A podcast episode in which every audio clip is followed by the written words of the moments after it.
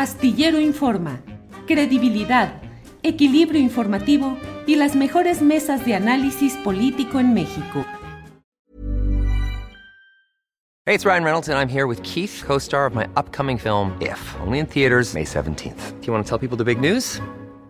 All right, I'll do it. Sign up now and you'll get unlimited for $15 a month in six months of Paramount Plus Essential Plan on us. Mintmobile.com slash switch. Upfront payment of $45 equivalent to $15 per month. Unlimited over 40 gigabytes per month. Face lower speeds. Videos at 480p. Active Mint customers by 531.24 get six months of Paramount Plus Essential Plan. Auto renews after six months. Offer ends May 31st, 2024. Separate Paramount Plus registration required. Terms and conditions apply if rated PG. Hiring for your small business? If you're not looking for professionals on LinkedIn, you're looking in the wrong place. That's like looking for your car keys in a fish tank.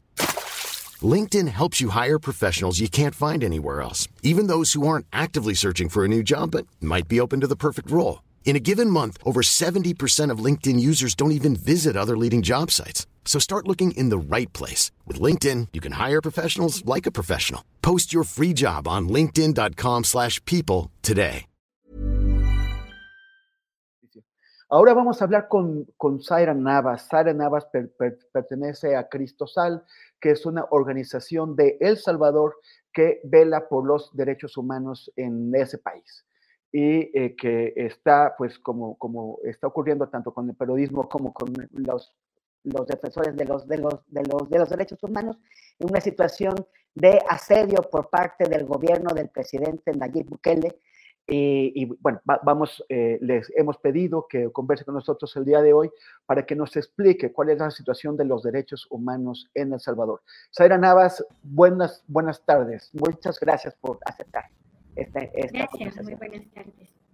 Zaira, ¿qué, ¿qué, es lo que está pasando? Eh, ¿Qué es lo que ocurre con, con El Salvador? Eh, hay eh, una perspectiva que tiene eh, una parte de la población y, algún, y una parte de los, de los analistas de que los resultados lo justifican todos y los resultados, según dicen, es que hay más tranquilidad en las, en las, las calles, que la gente puede, puede salir porque eh, pues todos los, los, delincuentes están eh, en prisión. ¿Es esta la, la realidad?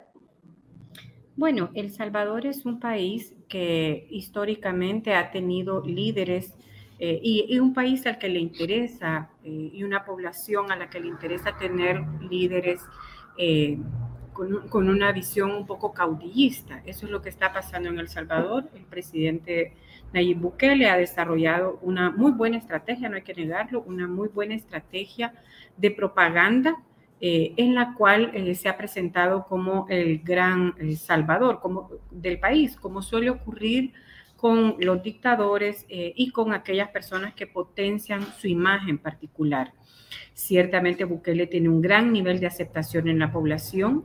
También es cierto que su estrategia eh, para reducir la violencia ha, generado resultados, pero esta es una estrategia ilegal porque lo que ha hecho es negociar con las pandillas y eh, ha logrado una disminución de homicidios también a cambio de graves violaciones a los derechos humanos de miles de personas que viven en El Salvador y también no salvadoreños y salvadoreñas que son detenidos porque viven en lugares de pobreza o porque viven en lugares eh, que antes tuvieron control eh, estas estructuras criminales que son las pandillas.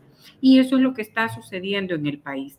Claro, todas aquellas organizaciones defensoras de derechos humanos y eh, quienes eh, vigilamos las actuaciones estatales desde el rol de defensa de derechos humanos y los periodistas están siendo objeto de persecución eh, política, ya sea directamente por el mismo presidente, por sus funcionarios y por eh, grupos de troles o de seguidores en redes sociales particularmente que amenazan incluso a muerte o a causar daño. También hemos observado detenciones de líderes comunitarios, es decir, defensores locales de derechos humanos y eh, un acoso permanente a las organizaciones de la sociedad civil. ¿Qué, es lo que, a ver, vamos por parte, ¿qué, es, qué tipo de eh, eh, acoso o, de, o, de, agresiones están sufriendo las organizaciones de la sociedad civil y los defensores de, de... Bueno, el acoso se ha producido para las organizaciones de derechos humanos en el ámbito eh, legal, aplicando la Administración de Justicia que controla Nayib Bukele. Eh, recordemos que en el 2021 dio un golpe de palacio, es decir, entró a la Asamblea Legislativa y el primero de mayo del 2022 Bukele destituyó a través de su Asamblea Legislativa, que tiene mayoría, destituyeron a la Sala de lo Constitucional, al fiscal general de la República y meses más tarde removieron a un número importante de jueces. También controla todas las instituciones de control interno del país. Esto ha significado entonces que eh, utiliza el aparato estatal de administración de justicia en el ámbito administrativo y judicial para perseguir a las organizaciones de la sociedad civil que somos críticas al gobierno. Por ejemplo, la organización a la que yo represento, Cristosal, eh, no había sido inscrita, hemos tenido diferentes problemas para eh, poder seguir funcionando. Se nos puso una sanción eh, en el que nos obligan a pagar un impuesto de la cual están exoneradas las organizaciones de la sociedad civil, otras organizaciones han sido perseguidas judicialmente y particularmente a defensores y defensoras recibimos ataques eh, a veces directos. Por ejemplo, dos miembros de nuestra organización han sido señalados públicamente por el mismo presidente en cadenas nacionales diciendo que somos personas que vivimos eh, de los derechos humanos, etc. Esto genera que eh, cuando un funcionario de gobierno se pronuncia en contra de informes que elaboramos o de las actividades que realizamos en la defensa de derechos humanos, inmediatamente hay un número importante de em, personas y, ahí aquellos que no son personas, a los conocidos como troles, que empiezan a hacer amenazas, ataques personales, incluso refiriéndose a la vida íntima, particularmente contra las que somos mujeres y contra nuestras organizaciones, desacreditándonos, incluso eh, funcionarios públicos como el presidente de la Asamblea Legislativa, diputados, eh, eh, ministros, se refieren a nuestras organizaciones como organizaciones que defendemos a los grupos criminales, cuando lo que realmente ocurre es que somos organizaciones que hacemos defensa de derechos humanos y señalamos lo que no está bien. De eso se trata. Em, ¿Qué opinas ante una declaración pública de un periodista que dice que los derechos humanos solamente sirven para defender a criminales? Bueno, esta es una falsa dicotomía, no existe. No hay un choque entre la defensa de derechos humanos y la garantía de la seguridad pública o eh, la garantía de los derechos de la población. Todo lo contrario, un Estado que respeta los derechos humanos y que ejecuta políticas de seguridad es un Estado con mucha credibilidad. Nuestros cuestionamientos eh, han sido a que para, para asegurar este gobierno eh, que haya seguridad en la población, lo que se hace realmente es violar sistemáticamente los derechos humanos de la población salvadoreña en general, incluidos extranjeros. Se han conocido casos, por ejemplo, de personas colombianas, de hondureños, de otros países también, que han sido detenidos con el régimen de excepción, que es una medida que implica que la gente está detenida por más de 24, perdón, por más de 15 días, sin audiencia, sin derecho de defensa. En este momento en El Salvador, las personas detenidas no pueden ver a sus abogados, no reciben visitas familiares. Las familias ni siquiera saben dónde están detenidos eh, aquellos que fueron eh, privados de libertad bajo esta figura del régimen de excepción. Nosotros siempre hemos demandado como organizaciones de derechos humanos que exista seguridad en el país, porque es un derecho humano. Pero este no puede ser a costa de la violación sistemática de los derechos de la población en general y tampoco de los delincuentes. En la medida que hayan juicios justos, hay justicia también para las víctimas de estos delincuentes. Pero si se está procesando a personas por el hecho de tener tatuajes o por vivir en determinada comunidad, entonces no tenemos garantía que se esté procesando a los que cometieron graves homicidios. Y el ejemplo más concreto es que esta medida del régimen de excepción inició en marzo de 2022, porque se produjeron se produjo un fin de semana eh, muy violento, 87 personas ejecutadas por estas estructuras delincuenciales y lo que ocurrió eh, es que el gobierno implementa este plan diciendo que eh, con esto va a garantizar la seguridad. Pero hasta este momento no han presentado a los principales responsables de esos crímenes.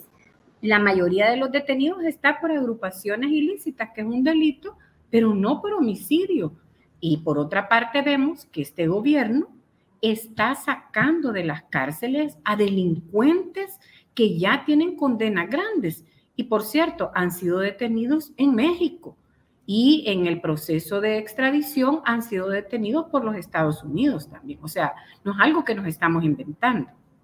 ¿Cómo se explica esto? ¿Cómo se explica que por un lado estén pues, deteniendo masivamente personas, a personas, y por el otro lado eh, liberen a estos delincuentes que evidentemente tienen órdenes de aprehensión que han, sido aplicadas aquí.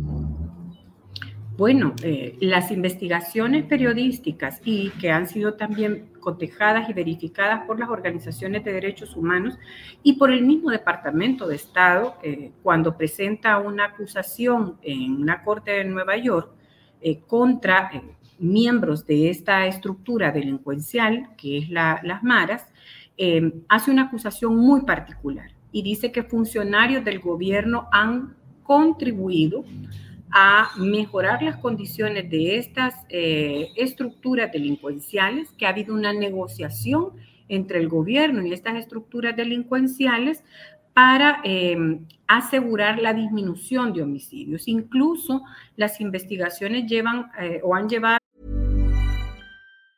When you're ready to pop the question, the last thing you want to do is second guess the ring.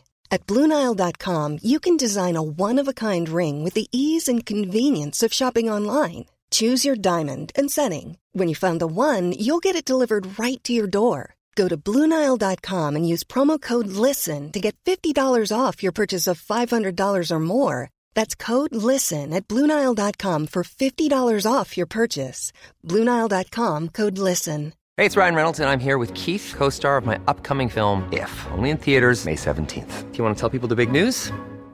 All right, I'll do it. Sign up now and you'll get unlimited for $15 a month in six months of Paramount Plus Essential Plan on us. Mintmobile.com slash switch. Upfront payment of $45 equivalent to $15 per month. Unlimited over 40 gigabytes per month. Face lower speeds. Videos at 480p. Active Mint customers by 531.24 get six months of Paramount Plus Essential Plan. Auto renews after six months. Offer ends May 31st, 2024. Separate Paramount Plus registration required. Terms and conditions apply if rated PG. Y demostrado que el gobierno pagaba ciertas cantidades de dinero a estas estructuras, mejoraba condiciones de la cárcel, les permitía visitas y esto es lo que produjo que en el primer año y medio eh, del gobierno actual o en los primeros dos años del gobierno actual hubiese una disminución de homicidios. Ese pacto se rompe en marzo de 2022 y Bukele inicia un proceso eh, de persecución no solo a las pandillas, sino a toda la población. Ellos utilizan la frase de que están eh, capturando también a la base social de las pandillas, pero ahí se han llevado a mucha gente inocente. Ahora, ¿qué es lo que explica que este gobierno eh, haya dejado en libertad no a uno, sino a varios cabecillas de estas estructuras delincuenciales? No puede ser otra cosa más que el gobierno sigue pactando con estas estructuras para supuestamente mantener una baja en los homicidios. Lo peligroso de todo esto es la sostenibilidad eh, de una negociación ilegal, inconstitucional, que ya trajo resultados internacionales. Estas personas huyeron del país y ya están siendo procesadas en otros países. Y en ese juicio que se está llevando en Estados Unidos, hay, eh, está documentado que funcionarios gubernamentales negociaron tanto la salida como eh, mejores condiciones a cambio de la disminución de homicidios. Entonces, este es un gobierno que está negociando con estas estructuras. ¿Cómo se, eh, cómo se justifica legalmente este, este concepto de captura de la base social? O sea, ¿qué significa eso? Que, que si hay sospecha de que una persona pertenece a un, a un grupo eh, criminal, entonces se van a llevar a, sus vecinos, a sus sobrinos, a la abuelita. Bueno, lo que ocurre es que hubo reformas. Lo que tenemos en El Salvador no solo es eh, un decreto que establece un régimen de excepción, sino que se ha modificado la legislación penal y se aplica el delito de eh, agrupaciones ilícitas. Y en esta reforma se ha incorporado que eh, ya no se investiga o se persigue la conducta delincuencial, es decir, que una persona cometa un hurto, un robo, un homicidio, sino se procesa a la persona por la pertenencia a la estructura criminal, en este caso a las pandillas. Entonces están capturando a miles de personas sin investigaciones previas, diciendo que reciben llamadas anónimas, porque eso está eh, permitido ahora eh, en este marco que tienen, por llamadas anónimas, porque supuestamente la policía los tenía registrados o fichados como pandilleros, eh, pero también porque eh, hay, son gente que tienen tatuajes. La policía dice que identifica los tatuajes como miembros de pandillas, pero como se le ha dado manos libres a la Fuerza Armada, también miembros de la Fuerza Armada hacen capturas, lo cual es inconstitucional en El Salvador, pero lo hacen solos y acusan a cualquier persona. De hecho, en las actas en las que levantan eh, para la detención dice que lo capturan por sospechoso, pero al momento de procesarlos, es decir, de llevarlos a la fiscalía, que es el Ministerio Público, y luego eh, pasarlos a un juzgado, los acusan de agrupaciones eh, ilícitas. ¿Qué es esto entonces? es la aplicación del derecho penal del enemigo. No se, no se persigue la conducta de la persona, sino su pertenencia a una estructura, a una estructura que se considera una estructura enemiga bajo un concepto de guerra interna. Eso es lo que está ocurriendo en El Salvador y lamentablemente eh, bajo esta sombra eh, de política que tiene este gobierno se han llevado a miles de personas es probable que muchos de los detenidos sean pandilleros, pero se han llevado a la mamá, al tío, al hermano, a la abuelita, los hijos, los vecinos, etcétera, acusándoles de ser colaboradores. Lo que no se prueba en todo esto es esa participación, porque la fiscalía no está investigando. Y más grave aún, lo que está pasando en este momento es que eh, estas instituciones no están investigando. Tenemos más de 78 mil personas detenidas bajo esta figura en un periodo de más de un año y 10 meses. Estas personas tendrían que haber ido a una audiencia preliminar, que es para determinar si hay prueba contra ellos. Sin embargo, la legislación que se ha aprobado en el país ahora ha llevado a los jueces eh, a determinar que se va a ampliar el plazo de la instrucción es decir, que van a estar casi tres años eh, sin juicio y privados de libertad. Esto viola la Convención Americana sobre Derechos Humanos, la Declaración Universal de Derechos Humanos, las reglas de Mandela y la legislación nacional salvadoreña también. Eh, eh, bueno, esto me recuerda lo que acabo de ver en Cisjordania, cómo el Estado israelí trata eh, eh, a los palestinos, eh, detenciones arbitrarias, retenciones durante largo tiempo sin presentarlos ante un juez y sin presentarles cargos, y esto que llamas el derecho penal del enemigo. solamente que allá es un ejército ocupante oprimiendo a otro pueblo. En este caso es el propio gobierno de El Salvador el que oprime a su propio pueblo. ¿Qué, em, ¿Qué perspectivas tienes? van, a tener elecciones. Todo indica que Bukele va a, obtener la, reelección. Él tiene control del poder legislativo, tiene el control del poder judicial.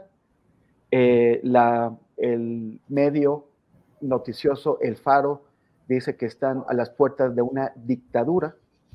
Eh, ¿Cristosal comparte esta visión? ¿Qué perspectiva? Por supuesto. Eh, la reelección en El Salvador está constitucionalmente prohibida. Hay siete artículos de la Constitución que establecen la prohibición de la reelección. Incluso hay una disposición que habilita a la, a la población salvadoreña para la insurrección en caso que ocurra una situación como esta. Sin embargo, ya que Bukele tiene el control de el Tribunal Supremo Electoral, de la Asamblea Legislativa, de la Corte Suprema de Justicia, esta última, a través de la Sala de lo Constitucional impuesta por Bukele, emitió una sentencia diciendo que eh, sí se permitía la reelección. Eh, no hay en este momento propaganda electoral por parte de ningún partido político, además porque no se les ha pagado la deuda electoral y porque ningún partido político tiene eh, los niveles organizativos y eh, el apoyo para hacer propaganda electoral. Solo hay propaganda gubernamental y aclaro, no del partido político de Bukele, sino del gobierno promoviendo las obras de Bukele. Es obvio eh, que Bukele va, fue inscrito inconstitucionalmente. Es obvio que tiene una alta popularidad. Ustedes conocen las campañas publicitarias eh, promocionando supuestos grandes logros de Bukele, que más eh, son de tipo cosmético. no tenemos resultados en materia económica, social, etcétera. Sin embargo, esto es como los espejos que nos trajeron los españoles. Y bueno, es muy probable o altamente probable que Bukele gane con una mayoría amplísima y eh, vamos a pasar de un, gobierno autoritario a una dictadura, porque su elección es inconstitucional. Y ya obviamente va a haber cambios sustanciales eh, con un gobierno dictatorial, un gobierno electo violando la constitución de la República quisiera comentarle también a nuestro público que eh, atrás de ti está una imagen de Óscar Arnulfo Romero, que fue, eh, es un, un, sacerdote muy, muy querido por el pueblo salvadoreño, que fue asesinado en 1980 por la dictadura militar que había en ese momento. Es eh, ominoso y triste que después de, tantas vueltas eh, El Salvador regrese a estas, a estas condiciones, a estas situaciones, en lugar de, haberlo superado y dejado atrás. Em, ¿Tienes algún último eh, comentario o mensaje que tú quisieras enviarle a la gente que nos está viendo en México y en Estados Unidos? Bueno, yo creo que es importante que la población en el mundo conozca la otra cara de la moneda, conozca las condiciones en las que se encuentra El Salvador y que los países hermanos apoyen la democracia, en El Salvador. El riesgo que estamos corriendo, eh, el Triángulo Norte, particularmente Centroamérica, El Salvador, eh, Honduras, Nicaragua, es la consolidación de dictaduras eh, bajo métodos autoritarios, la anulación del Estado de Derecho. Y por eso es importante que los países y las poblaciones conozcan las realidades, pero que además luchemos por una paz social con democracia, con Estado de Derecho. Zaira Navas, te agradezco muchísimo. Espero que, algo pase este año que, mejore la, suerte del país y que ustedes pues, puedan eh, seguir resistiendo ante, ante el acoso del gobierno de Nayib Bukele.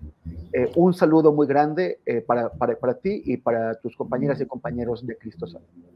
Muchas gracias. Gracias. Para que te enteres del próximo noticiero, suscríbete y dale follow en Apple, Spotify, Amazon Music, Google o donde sea que escuches podcast. Te invitamos a visitar nuestra página julioastillero.com.